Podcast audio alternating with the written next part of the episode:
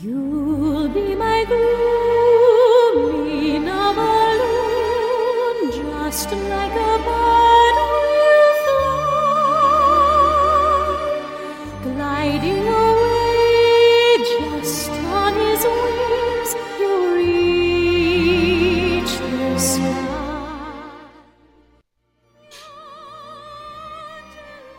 FM 六三七二五七，美文美曲。伴你好眠。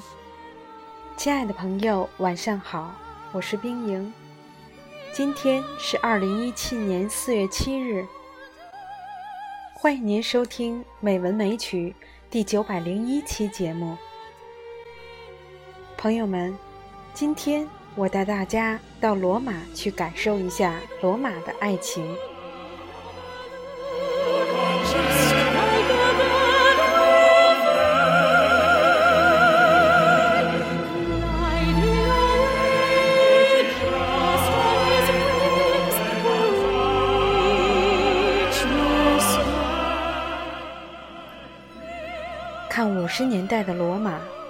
还是黑白照片里的模样。繁华的街市，热情的人民，别有一番风情。那是宫廷里的彬彬有礼，女孩子修身的高腰裙，夜晚水边的翩翩起舞，情人间含蓄的喃喃诉说。那是罗马，是安妮公主永恒的不忘。仿佛是上帝开的一场无伤大雅的玩笑。忙于生计的记者乔，意外邂逅陶家的公主。说是邂逅，也不太恰当，毕竟最初的心情并非单纯。可这丝毫不影响故事本身的美感。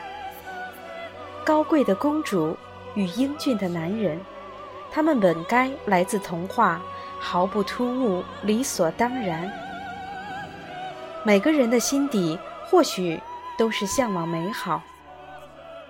罗马假日给予着这样的憧憬，并使我们欣然接受这并不是偶然。故事的情节在各类小说泛滥的年代算不上新颖，但无论它跨越了。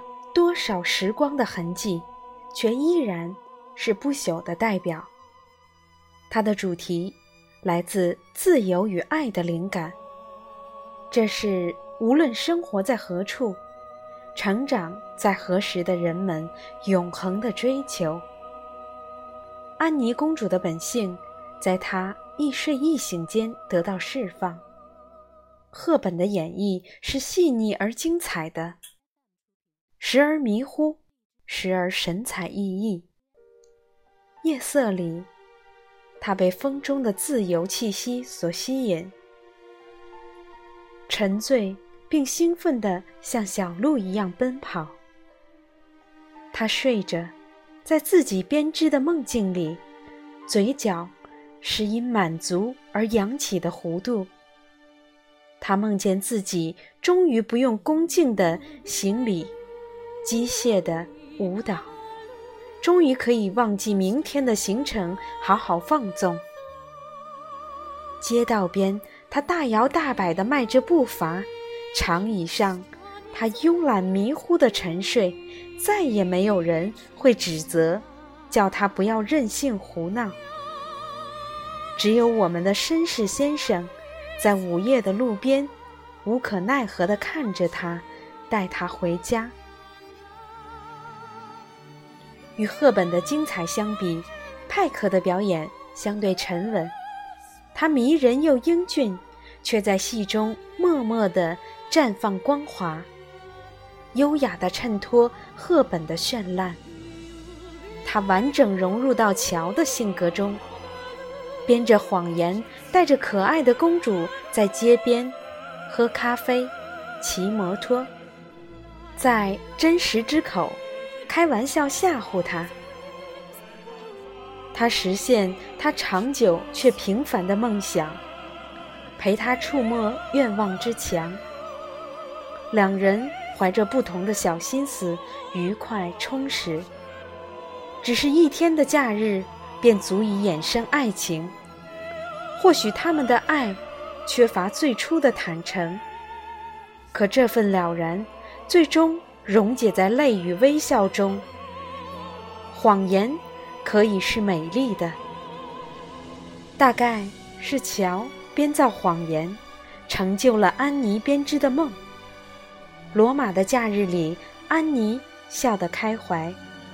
那时她只是一个女学生，剪着短发，吃着甜筒，没钱买花，却恣意潇洒的生活。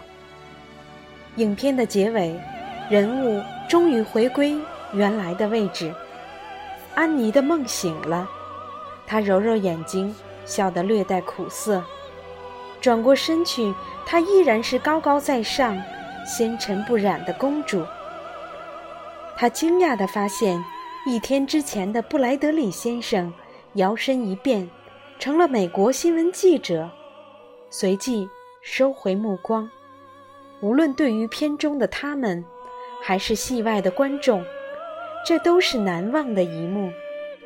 安妮远远地看着他。这样的距离注定无法逾越，可是眼中流露的感情，可以传达人心。爱，可以遗憾，也可以美好。我们曾经亲吻相拥，泪流满面。亲爱的布莱德里先生，安妮不曾后悔这一场以谎言开场的邂逅。风中的欢笑，咖啡店的交谈。从水池中爬出后的爽朗，都是此生不二的经历，是安妮记忆中不败的花朵。离别时，一个漫长的微笑，赫本用自己最完美的演技，诠释出那一个笑靥中不同的情绪，从不见面时的惊讶到喜悦，直至最后离别的伤感。他用矜持维持着脸上的笑容，眼波之下竟是巨大的情感波澜，一浪一浪，完结在转身后无言的告别礼中。我们或许会轻微叹息，可当回忆来潮时，了然于心的还是关于他的美好。有情人。终成眷属是童话世界的不变定律。罗马假日演绎的则是美好的例外。安妮和乔的相遇带有强烈的梦幻色彩，我们难以在生活中去寻找这样的痕迹。但电影本身就是一个强大的造梦机，提供我们梦的享受，去欣赏。一场美丽的爱情，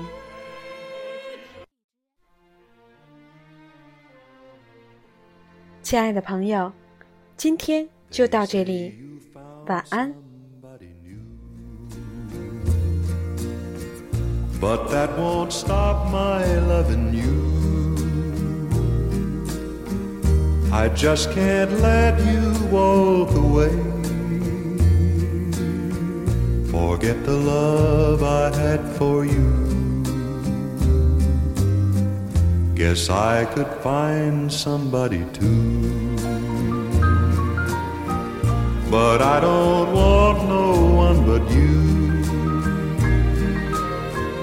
How could you leave without regret?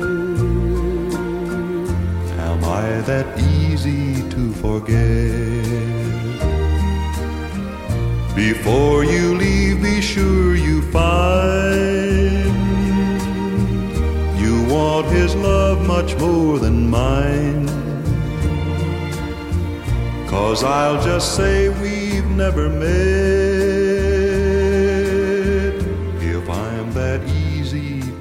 forget.